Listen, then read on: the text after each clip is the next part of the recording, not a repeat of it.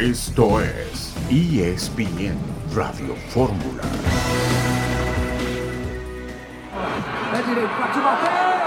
Agora ele bola certa dentro. Termina o sonho do Hexa na cobrança dos pênaltis. Frio, gelado o time da Croácia. Bateu!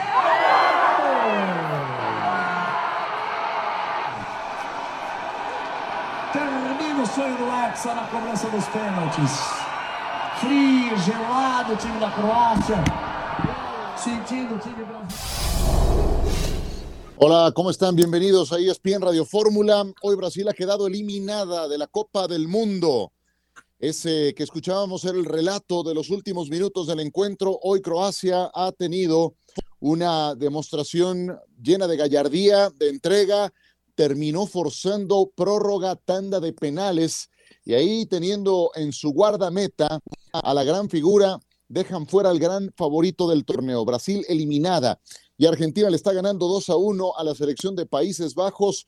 Está a punto de agotarse el tiempo agregado. Países Bajos tiene un tiro libre en este momento. Puede ser su última oportunidad. Dionisio Estrada, ¿cómo estás? Muy bien, Ciro, gusto saludarte a ti, al señor Héctor Huerta en un momento más. Y sí, cardíaco lo que es este final del partido entre Argentina y el equipo de eh, Holanda. Y por supuesto, ¿no? Lo de Brasil, que hay que darle mucho crédito a Croacia, no solamente porque Brasil dejó o no hizo bien algunas cosas. Efectivamente. Héctor Huerta, ¿cómo estás? Hola Ciro, ¿cómo estás? Qué gusto saludarte igual que a Dionisio. Está por ejecutarse el tiro libre de Holanda, pero bueno, estamos ahorita ante una angustia terrible porque esos minutos finales suelen ser muy angustiantes, pero también en la mañanera de hoy con el presidente López Obrador hubo una denuncia de Amir Ibrahim, un periodista que, que hizo el reportaje del cártel del gol, y a raíz de eso la federación inmediatamente y la liga sacan un comunicado en el que señalan que hay el gol de, de Países Bajos ahorita. Bueno, que ah, sacan un comunicado en el que establecen que van a procurar la limpieza del fútbol mexicano y muchas cosas, así que vamos a ver si es cierto que ocurre esto con la federación y con la liga mexicana. Exactamente. Acaba de empatar la selección de Países Bajos en ese tiro libre que ya eh, mencionaba Héctor Huerta, es una jugada de pizarrón que terminan eh, eh, concretando. Beckhorst también anota el segundo gol. Este gigantón de Luis Estrada que metió el equipo de Países Bajos como relevo, al que Mateo Laos había amonestado desde la banca, un protagónico árbitro como de costumbre Mateo Laos, y terminó él empujando el gol de la igualada. La están revisando, pero yo no veo algún posible fuera de juego. Es increíble, es increíble, Dionisio. E, esta jugada me recuerda, y, haciendo un paralelismo con el fútbol americano, como aquella que se la daban directamente al mariscal de campo, y diga, al, corredor y corría, ¿no? ¿Mm? Una de Wildcat, dices, ajá. Sí, de, de, Wildcat, porque aquí supuestamente están esperando el disparo los argentinos, ponen la barrera, abajo se acuesta uno, y resulta que por el centro corren dos o tres argentinos al mismo tiempo y en cortito el que va a disparar manda el pase que le cae a un compañero y que termina definiendo prácticamente frente al portero para el 2 a 2 en lo que era la última del partido. Ya Increíble. Era, los 10 de agregado, ¿eh? Es en el minuto 90 más 10 que se logra este gol para describirla un poquito más, Héctor. Es un tiro libre, como describías, al centro, prácticamente afuera del área, evidentemente. Y el eh, tirador, que me parece es Frankie de Jong, pinta con que va a ir directo a la portería y en el último momento pone un pasecito filtrado para Beckhorst, que lo recibe al pie y termina liquidando abajo rasante al guardameta eh, Martínez. Y de esta forma están empatados y seguramente tendremos, es un hecho, prórroga. Les estaremos informando durante ESPN Radio Fórmula, Héctor. Ya, ya acabó, ya acabó este partido, vamos a la prórroga. Tal cual, nos vamos entonces nosotros a una pausa y regresamos con ustedes alargue en el estadio Lusail entre Argentina y Países Bajos.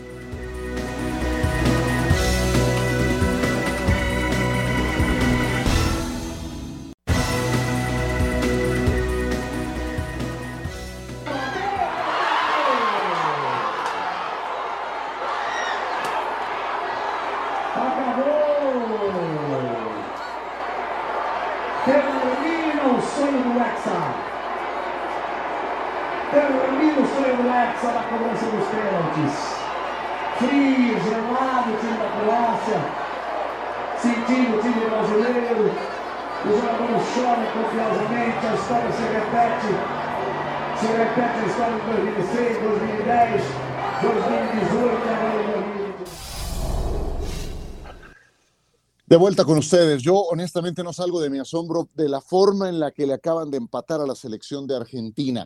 Eh, van a empezar con la prórroga en apenas instantes.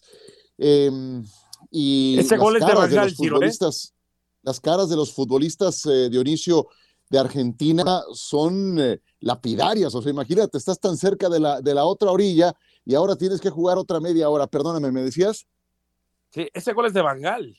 O sea, Pues sí. realmente, para, esos son los técnicos que te dan un salto de calidad este, a tu equipo, ¿no? Toda la experiencia es una jugada, por supuesto, eh, de táctica fija, practicada a lo largo de la semana para momentos extremis, me da la impresión. No es que de pronto al jugador se le haya ocurrido, Claro, es que claro, ya claro. estaba trabajado, ya estaba hablado, eh, si llegaran a una instancia como la que estaban llegando en este momento. Y sí, decías tú lapidaria, porque ahora el golpe, ganando 2-0, te lo empatan a 2. Entonces el golpe es muy fuerte para Argentina, que está choqueada en este momento, y todo, aunque faltan 30 minutos y que ya arrancaron, pues parece indicar que el momento anímico pasa a mano de los eh, jugadores de Países Bajos, ¿no? Así es, y Argentina había jugado bien los 70 minutos iniciales de este partido, creo que había sido muy superior al cuadro de Países Bajos, pero bueno, ya les contaremos esta historia. Ese tipo de jugadas de pizarrón nacen en la mente del entrenador, se plasman en un pizarrón, se pulen durante los entrenamientos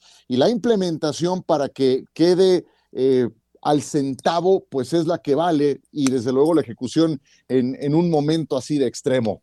Muy bien, pues eh, Brasil también- eliminada, Héctor Huerta, ¿qué te pareció Sí. lo de hoy?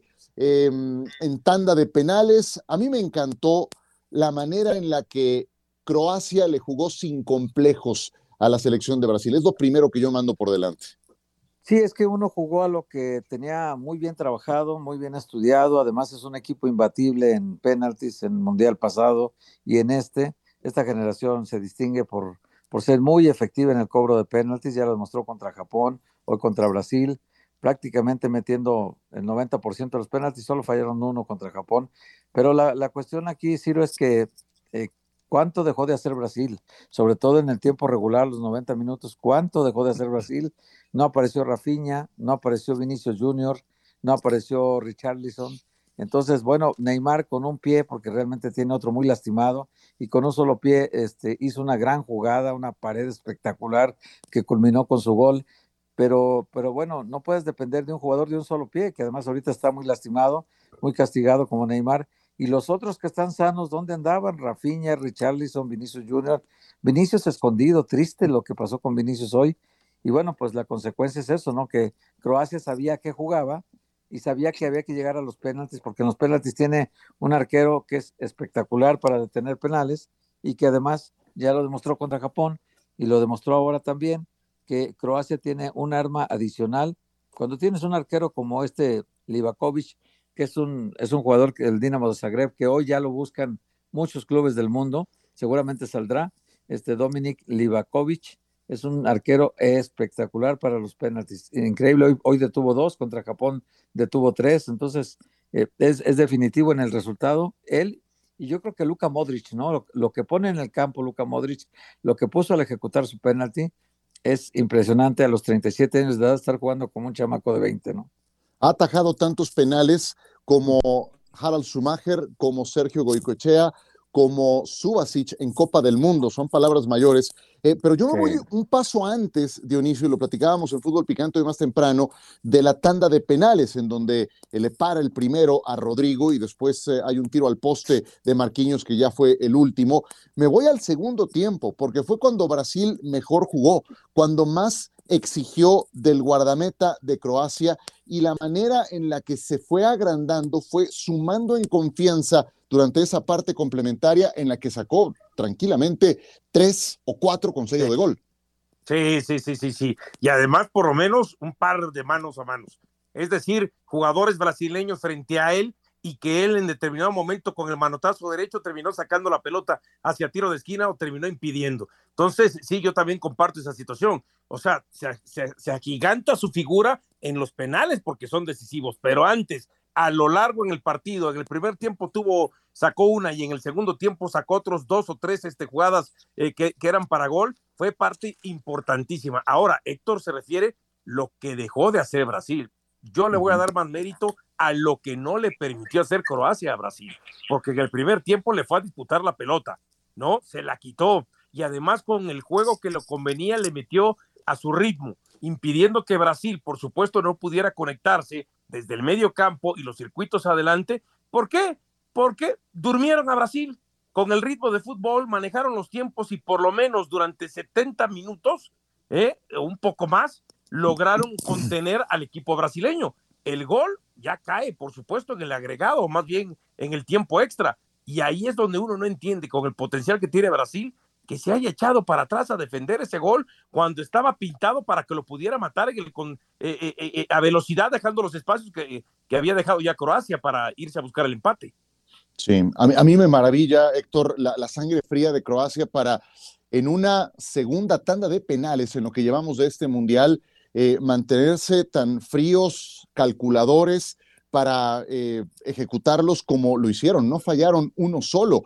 Eh, ayer hablábamos, recuerdo en este espacio, de lo entrada en años que está esa selección de Croacia.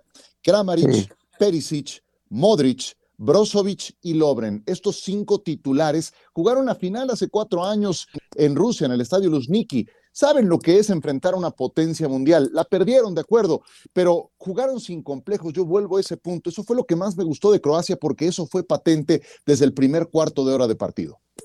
Sí, sí, sí. Tiene además una de las mejores medias canchas del mundo, Ciro, con, con Brozovic en la contención, con Kovacic en el enlace y con Modric liderando todo el equipo, ¿no? Es, es una mitad de campo ya veterana, pero con muchísima experiencia y también con un, dominio de las emociones en un partido. Es un equipo muy frío, muy calculador, que, juega sin complejos ante nadie, sabe el potencial que tiene.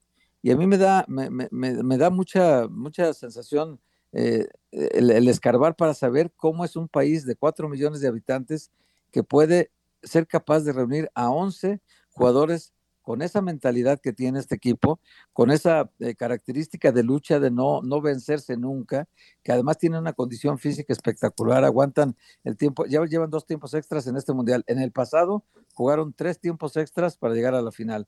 Y, este equipo tiene una capacidad física hasta, hasta el tiempo extra que termina los partidos completamente con, con oxígeno en los pulmones para, para seguirle un partido más si quieren, ¿no? Esta puede ser la reta del siguiente partido. O sea, es increíble cómo este equipo tiene una capacidad física, además de que técnicamente es un equipo muy dotado. Yo voy a agregarle algo más, este, eh, Ciro. Cuando habla Héctor de capacidad este, física y capacidad técnica, yo agregaría la capacidad mental. Mental. Tienen fuerzas anímicas increíbles, porque cuando tú vas perdiendo en el minuto 106, es Brasil pues te terminas derrumbando. Este equipo no se derrumbó, este equipo no dejó de pelear hasta el final. Este equipo fue capaz de empatar cuando faltaban tres minutos para acabar eh, eh, el tiempo extra. Y además también le agregaría hoy a base de colmillo, muy retorcido y de experiencia, maniataron durante mucho tiempo al cuadro brasileño. Sí, Croacia tiene dos defensas centrales de muy buen pie. Eh, Guardiol, que atraviesa por un gran momento y es eh, de los más jóvenes de la plantilla. Dejan Lobren, experimentado, que no nada más eh, tiene fundamentos defensivos también. Es muy constante verlo iniciando la salida. Juranovic por el lado derecho lo vimos varias veces meter cambios de juego en tres cuartos de cancha o internarse un poco más allá. Y Sosa por el lado izquierdo jugó toda la ruta. En fin, que, todo el reconocimiento para Croacia. ¿De qué tamaño es el impacto para Brasil? Dejemos que Fernando Coimbra, embajador de Brasil en México, hable al respecto.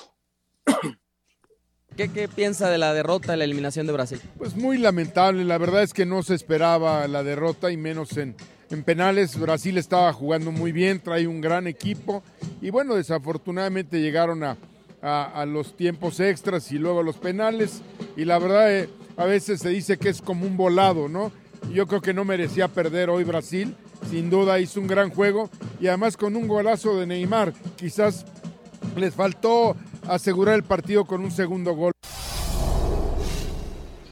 Eh, pues sí, lo, lo, dice y lo dice bien, faltó amarrarlo y también faltó ser más certeros en ese segundo tiempo cuando tuvieron atrincherado, eh, más retrasado el equipo de, Croacia, porque bien dice Dionisio, en el primer tiempo Croacia les eh, compitió por la disputa del balón, de hecho terminan muy parejos en ese sentido, pero en el segundo tiempo Brasil tomó la iniciativa, fue más claro, tuvo oportunidades de riesgo y ahí fue donde se creció su guardameta, que pues ya eh, eh, tiene una de esas actuaciones en Copas del Mundo que será recordado, ¿no? Nadie se va a olvidar de Livakovic por lo que ha hecho al nivel de los que ya mencionaba, de los Schumacher, de los eh, Sergio Goiquechea, un auténtico especialista para esta situación. Pues Croacia ya sabe lo que es llegar lejos en un mundial, es la confirmación, lo que estamos viendo en esta Copa del Mundo, una verdadera generación dorada. Y vamos a hablar después de una pausa porque viene ya en 30 segundos. ¿Qué es lo que sigue para Brasil? Hoy presentó su dimisión al cargo Tite. Apenas terminó el partido, compareció y se anunció su salida del equipo. Un cuadro lleno de talento. Eh, nadie tiene el talento que tiene Brasil, pero va a cumplir más de 20 años. De hecho, ya los cumplió sin ser campeona del mundo. De eso hablamos tras la pausa.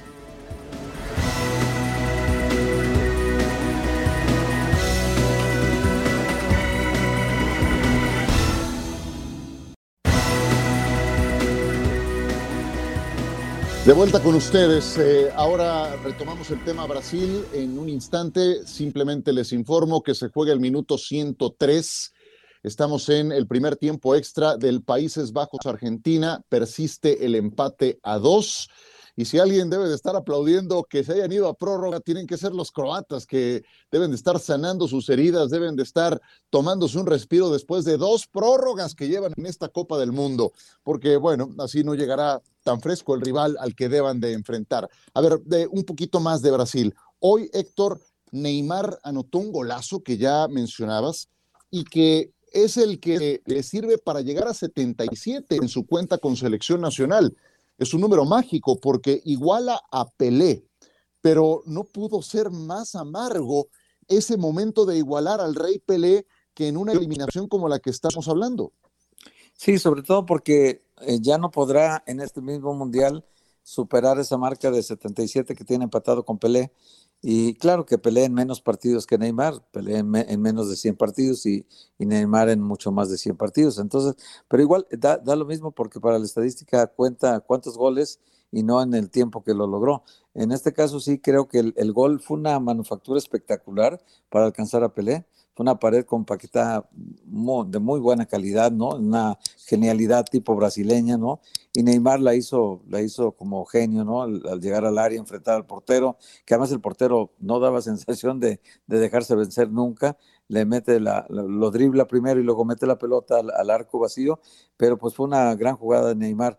Ahora hay que ver si Neymar va a seguir, en la selección nacional, seguramente sí, cuando menos en los próximos meses, en, en, los que en la primera oportunidad que tenga, pues va a superar la marca de Pelé, ¿no? Un gol más le falta para dejar una nueva marca de 78 goles o más eh, para que sea superado en el futuro por algún brasileño. Sí, y pues para Brasil esto no hay otra forma de describirlo más que como un fracaso. Hay selecciones que no se rigen por llegar a un quinto partido, etcétera, etcétera. Hay algunas contadas con los dedos de una mano que se rigen por ser o no campeones del mundo. Y Brasil, que ha superado, Dionisio, las dos décadas sin lograr una Copa del Mundo desde aquel equipo en Corea, Japón, con Felipao, con Cafú, con Roberto Carlos, Ronaldo, Ronaldinho, etcétera, etcétera, etcétera, no lo ha logrado. Eh, esto simplemente eh, no puede ser descrito de otra forma más que como un fracaso y lo de Tite es una muestra al respecto. Sí, 20 años eh, son muchos, estamos hablando de cinco copas del mundo las que han pasado ya con esta que está a punto de terminar en Qatar, para donde Brasil no ha podido levantar la copa. en Rusia 2018 también llegaba como favorito, se enfrentó a la selección de Bélgica que lo terminó dejando en el camino. Ahora es esta eh, Croacia a través de las vías penal. Y ojo, eh, en el tema de Tite, él lo había establecido ya desde hace varios meses, que pasara lo que pasara, fuera campeón del mundo con Brasil o no, eh, él era este su evento o su torneo de despedida, ¿no? Porque este iba a dejar el banquillo de la selección brasileña, o sea, no se va porque termina quedando eliminado hoy, se va porque ya lo tenía previsto desde hace meses y que ya lo había anunciado también públicamente. Exactamente. No dejo de sorprenderme de lo que está ocurriendo hoy. Antes de escuchar a Henry Martín, una breve reflexión. Eh, a México, ¿qué les puedo decir? A la selección mexicana en ese intento frenético de llegar al quinto partido, pues le han sacado partidos de todos colores y todos sabores, ¿no? Desde los penales hasta la prórroga, hasta el no era penal, eh, etcétera. ¿Y de qué se habla? De que tienes que saber cerrar los partidos, que tienes que ser canchero, el colmillo, las arañas, qué sé yo. Eh, bueno, hoy a Brasil, del que estamos hablando, le sacó el empate el equipo croata en el minuto 117. Es decir, faltaban dos minutos y fracción para que terminara el segundo tiempo extra y que amarraran el partido. Y la defensa se ve muy mal, queda muy mal retratada en ese gol del empate. Argentina le han sacado el dos goles a dos en el minuto 100, en la última jugada del partido. No siempre elevábamos a Brasil y Argentina como esos ejemplos de equipos cancheros eh, con eh, eh, la solvencia para amarrar los partidos para que no les sacaran la cartera del bolsillo en el último momento. Pues cuál, que hoy estamos viendo todo lo contrario. Vamos a escuchar a Henry. Dígame. Dale, dale. No, no, dime, dime rápido te iba a comentar. Yo Díganme, por favor. Es que sabes que, yo creo que me parece que es un buen tema. Te escucho de inicio y luego Héctor, adelante. Sí, yo creo que Argentina hoy por pasarse de canchero terminó pagándolo. Porque justamente los últimos 10 minutos que no se dedicó a jugar o a tener la pelota, sino a, tratar de, de faulear, a tratar de hacer tiempo, hasta con actos de bronca, le terminaron pasando factura. Eh, sí, sí, sí, yo creo que Argentina planteó de entrada muy bien el partido con tres centrales, con dos laterales que, que iban mucho al frente, como Acuña por el lado izquierdo y, Montiel por, el lado derecho, iban mucho al frente. Eh, Molina, perdón, Molina por el lado derecho, iban mucho al frente, Molina mete el primer gol, y luego después con el gol de penalti de Messi, ahí aparentemente Argentina tenía controlado el partido. Yo para mí, como dijo Dionisio hace rato, el empate tiene mucho que ver con Luis Vangal de parte de Holanda. Y el empate tiene mucho que ver también con Leonel Scaloni. Los cambios fueron equivocados por cuidar dos tarjetas amarillas que tenían, que tenían Marco Acuña y que tenía Cristian Romero. Los sacó a los dos. Habían sido amonestados en el primer tiempo. Y los sacó juntos a los dos pensando en el siguiente partido, cuando todavía no había resuelto este. Y lo hizo justo por eso, para protegerlos de que no, no fueran a sacarles una tarjeta más que los les impidiera participar en el siguiente encuentro. Entonces, eh, no puede ser un técnico eso, ¿no? Acuña estaba jugando el mejor partido con la selección argentina, eh, dicho por todos los argentinos que estaban viendo el juego, que es el mejor partido que había jugado con la selección, y no podía sacarlo, estaba jugando un partidazo. Y Romero te daba una sensación de seguridad mayor que la que te estaba dando, por ejemplo, Lisandro Martínez, que, que se equivoca en el segundo gol, cuando ya hacen la jugada prefabricada, le cae la pelota al centro delantero que iba a meter el gol y, lo, se equivoca Lisandro, tiene un, disparo así como tipo béisbol, ¿no? Fue totalmente out, este, no le atinó la pelota, se la ganaron y ahí se produjo el segundo gol. Entonces, eh, sacar a Romero, eh, como estaba jugando muy bien, se me hizo a mí de parte del técnico por cuidar las tarjetas amarillas, se me hizo un gravísimo error del técnico. Pues salieron más cancheros los croatas y salió más canchero Don Luis Vangal. O sea, este se la sabe todas, ¿eh? Este le da la vuelta al que tú me digas. Y Leonel Scaloni, que, que creo que tiene, tiene muy buenas condiciones, es, dicho sea de paso, porque esto es experiencia también, y las horas de vuelo, esas solamente pasando por estos tragos las aprendes es el entrenador más joven de los 32 seleccionadores de esta Copa del Mundo. Y el más viejo es Bangal, 71 pues años. Ahí está, podría ser su hijo, tranquilamente. Exactamente, eh, sí, sí, sí. Vamos con y además con experiencia de Copa del Mundo, ¿no? Eh, sí, además.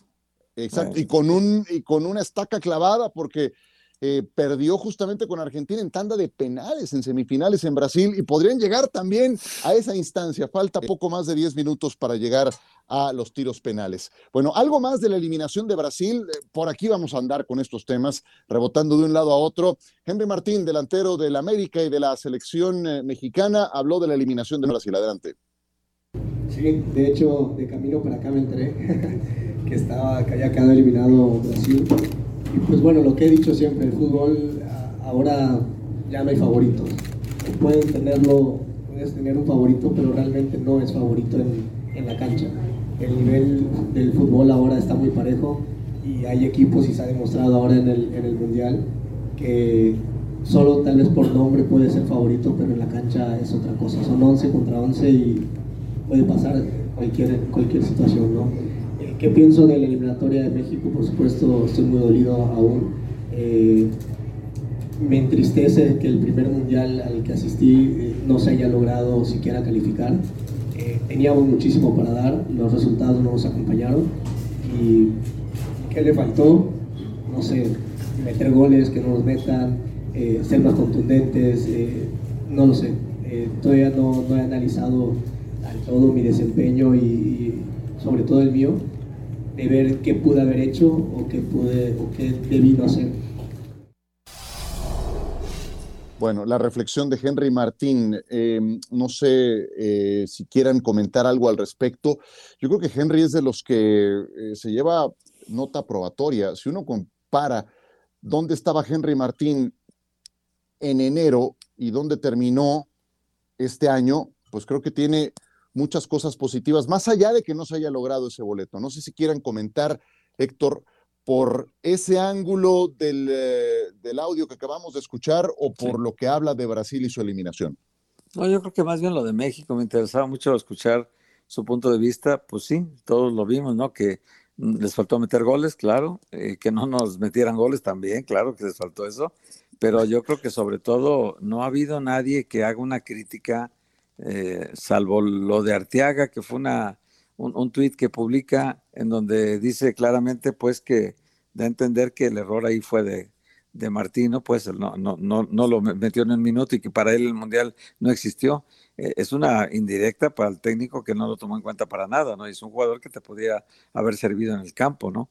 Entonces, sí yo creo que una crítica de, de interna hacia el trabajo del técnico sería muy saludable para todos y yo no he escuchado a ningún jugador que se atreva a decir que el técnico se equivocó en algo. Dionisio. Sí, a ver, yo creo que está muy claro, ¿no? Cuando, aunque Henry Martín diga no sé qué nos faltó y enumera dos o tres situaciones, entre ellas no meter gol, a ver, son males que hemos detectado del equipo mexicano. Al final, eh, creo que hasta el momento han sido pocos los seleccionados que han este, eh, tenido, no quiero decir el valor, pero sí por lo menos eh, el decir, bueno, pues algo voy a decir, algo voy a declarar, nadie quería declarar, cada quien está pasando su trago amargo. Parece que Henry Martín lo ha procesado ya y, y bueno, no nos ha dicho nada que realmente no supiéramos desde lo futbolístico, ¿no? Aunque sabemos que por supuesto hay cuestiones desde lo táctico que da la impresión de que entre el técnico y los jugadores saben que si no pasaron es porque realmente dieron un mal mundial, porque lo que mostró Polonia, perfectamente México, uno pensaba que tenía todas las claras de poder pasar. Correcto, regresamos tras la pausa.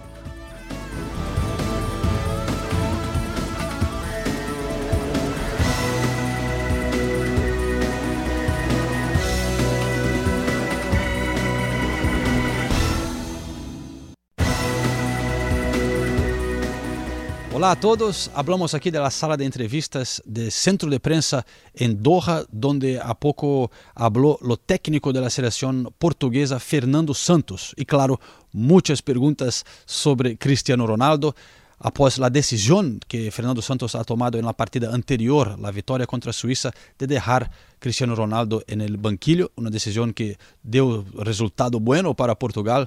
Eh, ele não revelou que vai ser na próxima partida contra Marruecos, pero habló mucho y muy claramente, abiertamente sobre la decisión de la partida anterior de ter dejado Ronaldo fuera y cómo que fue toda esta decisión, cómo informó al jugador, dice que fue sí una, eh, una manera de, de, explicar un poco diferente de con otros jugadores, porque Cristiano Ronaldo no es un jugador normal, por toda la historia que tiene, dice que llamó Ronaldo para su sala para conversar eh, en el día de partido dando la información, también reveló que Cristiano Ronaldo no gustó mucho de, quedar fuera, pero que esto es totalmente normal. Eh, él decidió eh, ser tan abierto con esas respuestas también para poner fin a los rumores de que Ronaldo tenía pedido para salir de eh, selección portuguesa después de ter quedado en banquillo. Dice que esto no, no, no es verdad. Y, y após hablar mucho de Ronaldo, él dice, ahora espero que podamos dejar Ronaldo en paz. Quiere poder pensar en esta partida contra Marruecos. João Félix, que también habló aquí, tenía una mensaje parecida, eh, diciendo que no hay problemas en el elenco de Portugal, que es un ambiente muy bueno y que esto es fundamental para conseguir progredir en esta competición. Saben que va a ser muy difícil lo juego contra Marruecos, após lo que Marruecos ha hecho contra España, pero están confiantes de poder competir y progredir en esta competición. Gracias a Castelo Branco, varias cosas que comentar de este reporte que acabamos de escuchar. En principio, a ver, mencionaba Joao Félix, qué bien se le ve a Joao Félix en otro tipo de sistema. Yo en el Atlético de Madrid lo veo frustrado, incómodo, fuera de su elemento. Aquí lo veo como pez en el agua. Eso por un lado. Por otro, la pregunta tendría que ser, ¿acertó o no Fernando Santos en eh, el movimiento que hizo contra Suiza? Creo que está clarísimo que sí. Y ahí es donde tendríamos que centrar el, eh, el eh, comentario, o sea, porque sientan a Cristiano Ronaldo. ¿Funciona mejor Portugal con Cristiano Ronaldo como revulsivo y con alguna otra opción que tiene el equipo portugués, sí o no? Yo creo que sí. Entonces, creo que Fernando Santos Héctor vio por el bien del equipo. Sí, evidentemente ningún técnico se da un disparo en el pie, ¿no? O sea, él, él si no puso a Cristiano es porque consideró que la variante de Gonzalo Ramos podría ser tan importante que podría incluso darle una victoria. Y bueno, Gonzalo Ramos metió tres goles, Ciro. Alguien que mete tres goles en un partido y lo sacas al 73 eh, y ya metes a Cristiano Ronaldo cuando ya el partido está resuelto, bueno, pues tienes que repetirlo en el siguiente juego. Yo creo que Cristiano tiene que entender que así es la vida y que si en esta ocasión le tocó ir a la banca, pues tiene que aceptar y, y cuando lo metan, pues aprovechar las condiciones que tiene, lo que significa para el equipo y para el rival, y, bueno, tratar de darle a Portugal eh, goles o darle oportunidades de gol eh, y generar fútbol para, para, su equipo, ¿no? En favor de su equipo. el caso de Gonzalo Ramos es un chico de 21 años, Cristiano es un experimentado jugador de 37, pero evidentemente que si Gonzalo Ramos te mete tres goles en un juego, al siguiente lo tienes que repetir. Por supuesto, creo que no hay duda. Eh, coincides en ese punto, funciona mejor eh, Portugal, Dionisio, con Cristiano en la banca o no? Cuesta trabajo creerlo, pero por lo menos los hechos, tenemos que irnos a los hechos, y los hechos dicen que efectivamente Portugal hoy está siendo mejor eh, eh, cuando Cristiano está desde el banquillo y después puede entrar como suplente, o a lo mejor ni siquiera entrar en ese aspecto, ¿no? Entonces, este, y hay que darle la derecha, la derecha al técnico, porque ¿Cuántos técnicos en el mundo tienen una figura, y en este caso como Cristiano Ronaldo, se atreverían a sentar a Cristiano Ronaldo en una competencia tan importante como es una Copa del Mundo, ¿no? Cuando todo el mundo estaría pensando en este momento que quizá Cristiano Ronaldo sería inamovible de, eh, inamovible de un cuadro titular, por lo que significa Cristiano Ronaldo que durante cuatro mundiales anteriores este, ha puesto a Portugal, pues ahí, ¿no? Eh, por lo menos no se conseguía, o por lo menos Portugal no lucía tanto desde aquel Portugal de mil, perdón, sí, desde aquel Portugal de Eusebio en la época de los sesentas, ¿no? Entonces, todos los 2000 y hasta la fecha, pues ha, ha contribuido la figura de Cristiano Ronaldo, pero sí, hay que reconocer al técnico que tuvo entonces los tamaños para decir Cristiano a la banca, cuando muchos pensábamos que no se iba a atrever. Portugal contra Marruecos, uno de los partidos del día de mañana. También estarán enfrentándose Francia contra Inglaterra en eh, lo que apunta para ser, pues ya no sé, digo, después de que hoy llevamos dos prórrogas de manera consecutiva, pero ese al menos en el papel, Héctor, como el juego. Los penales ya. Se van a penales ya también, sí, en Argentina, Holanda. Y, y, no puedo dejar de acordarme de el mismo entrenador Luis Van Gaal en la misma etapa de cuartos de final en Brasil 2014 que mandó a Tim Krul eh, un especialista guardameta para atajar penales y le salió contra Costa Rica. En fin, que veremos qué nos entrega esta definición. Eh, Héctor, mañana Francia contra Inglaterra. eh, tal vez sea una de los eh, eliminatorias más difíciles en teoría, pero pues ya vimos que también la de Croacia-Brasil resultó muy cerrada, que esta de Argentina contra Holanda está resultando muy cerrada. Y bueno, pues la de, la de mañana yo creo que en Portugal-Marruecos también va a ser complicado. Y esta de Inglaterra contra, contra Francia partiría con, yo, yo diría que 51 49 ligeramente favorito Francia, ¿no? Por el factor Mbappé, solamente por ese factor. Eh, futbolísticamente los dos son muy parejos. Eh, tienen ambos figuras importantes, ¿no? Eh, Francia tiene a Mbappé y a Giroud adelante para hacer goles, pero también y, a, y, a, Griezmann y a Dembélé para, para surtir los goles. Pero pues acá tienen a, a, Rashford, tienen a Harry Kane, tienen a Shaka, entonces tiene, tiene también un equipo importante Inglaterra con mucho gol al frente y que se defienden muy bien. Ambos equipos tienen una fortaleza atrás y adelante.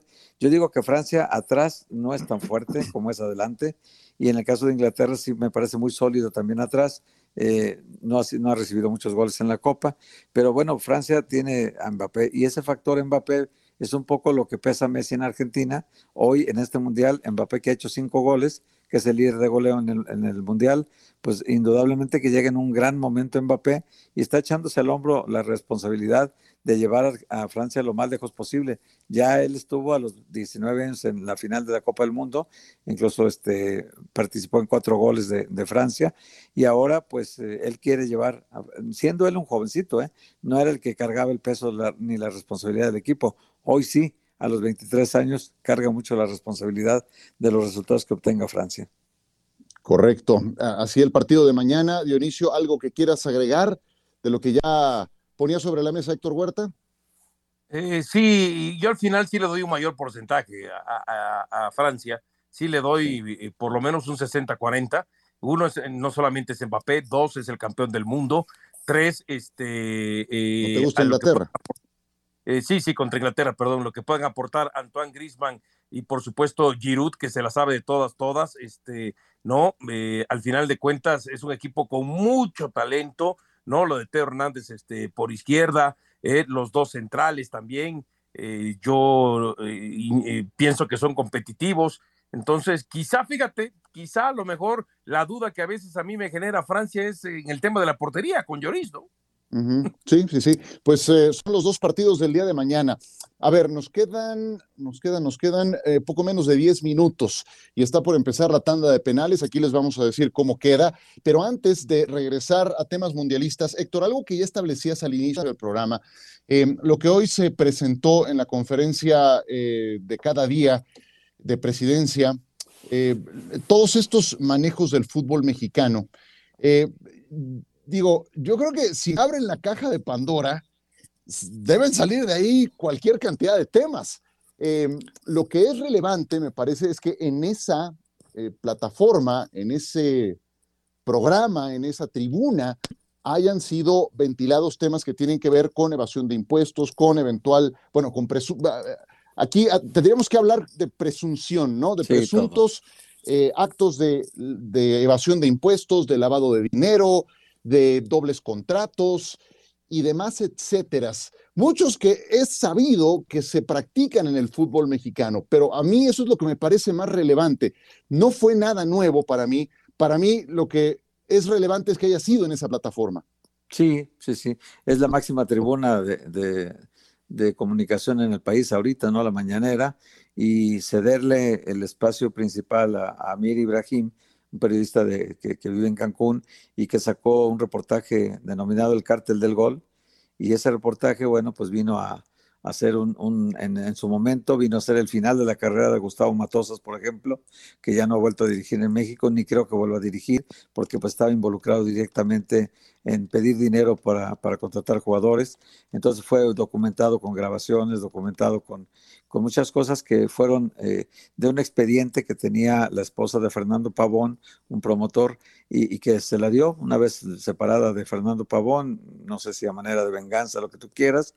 El caso es que se la dio al periodista, se hizo público esto, y bueno, pues eh, yo ya tenía conocimiento de ese material desde hace tiempo eh, y cuando, cuando se hace público y, y, detona toda esta bomba, pues ahora eh, Ibrahim se metió mucho más al tema, Amir, y, y bueno, Amir hoy, hoy, estuvo en la tribuna principal detallando muchas cosas que, que tienen que ver con, con actos de corrupción y bueno, pues ahí en la tribuna presidencial pues tiene un eco diferente, ¿no? Y, resonó mucho la nota, hoy está en todos los portales ahorita, y de inmediato casi la Federación Mexicana de Fútbol y la Liga MX eh, sacaron un comunicado donde anuncian medidas eh, que tienden a eso, a tratar de transparentar el, fútbol mexicano. No la tienen fácil, Ciro, porque hay muchas, muchos vicios. Eh, de mucho, tiempo. Sí, mucho tiempo, muchos malos hábitos. Eh, yo he denunciado más de 40 años esta situación de los promotores involucrados con, con, algunos empleados menores de clubes, no con los dueños directamente, porque pues al final los dueños son los que están este, reclamando, bueno, el segundo penalti que falla Holanda, ¿no? Estamos con un ojo al gato y otro al garabato, ¿no? Segundo penal que falla y gana Argentina 1-0 con gol de Messi en los penaltis. Y bueno, el Divo Martínez está haciendo la figura parando dos primeros penaltis. Efectivamente, pues eh, eso fue lo que ocurrió hoy por la mañana. Veremos qué, ocurre, veremos qué seguimiento se le da. Em, algo breve antes de presentar la definición, si nos alcanza el tiempo, porque estamos a cinco minutos de terminar este programa. Ayer empezó la semana eh, número 14 de la NFL. y también es gusto en saludarte. Eh, los Raiders, pues yo creo que los vamos descartando, yo supongo, de postemporada, ¿no? Cuando te sacan por cuarto juego en lo que va de esta campaña, partidos que llevabas ganados por 13 puntos, pues no tienes mucho que hacer. No tienes mucho que hacer. Hola, Ciro, Dionisio, Héctor, amigos. No hay mucho que hacer y hay mucho que reflexionar, ¿no? Sobre Josh McDaniel, sobre el proyecto que no ha sido por ahora exitoso. Probablemente Derek Carr se vaya. Eh, Las Vegas eran un equipo de playoff. El año pasado fueron a playoffs.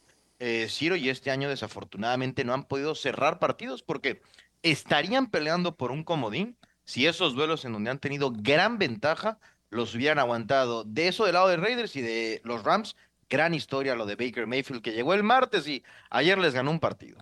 Te aseguro que ni siquiera tenía todavía credencial personalizada para entrar a las instalaciones del equipo, estaría usando alguna de esas que te dan en seguridad y así. La de visitante, ¿no? Exacto, la de visitante y así sacó el partido. Oye, tu favorito para eh, los partidos que tenemos este domingo, además del Buffalo Jets, que yo sé que va a estar muy pendiente, ¿cuál otro es así el que le da cinco estrellas? Eh, bueno, es semana de buenos partidos. Me gusta lo de Tampa Bay contra San Francisco, me gusta lo de Miami contra el equipo de los Chargers y creo que también está bien interesante ver el Monday Night porque Nueva Inglaterra, si las cosas son lógicas, tendrá en sus manos el lunes meterse al último comodín. Los Bills deberían ganarle a los Jets, eso es lo probable, y Nueva Inglaterra se metería con muchos asegures en ofensiva, pero en posición de playoff. Creo que esos tres partidos son muy buenos. Perfecto. ¿Y en la conferencia nacional? En la conferencia nacional, pues me parece interesante esta historia de que los vikingos, con la posibilidad de asegurar la división norte, no sean favoritos en Detroit. Creo que está bien interesante eso, eh, que las apuestas vean favorito a Detroit. Y claro que el gigante es contra Filadelfia es interesante, pero no termino yo de entender por qué con cinco victorias menos Detroit es favorito sobre los vikingos.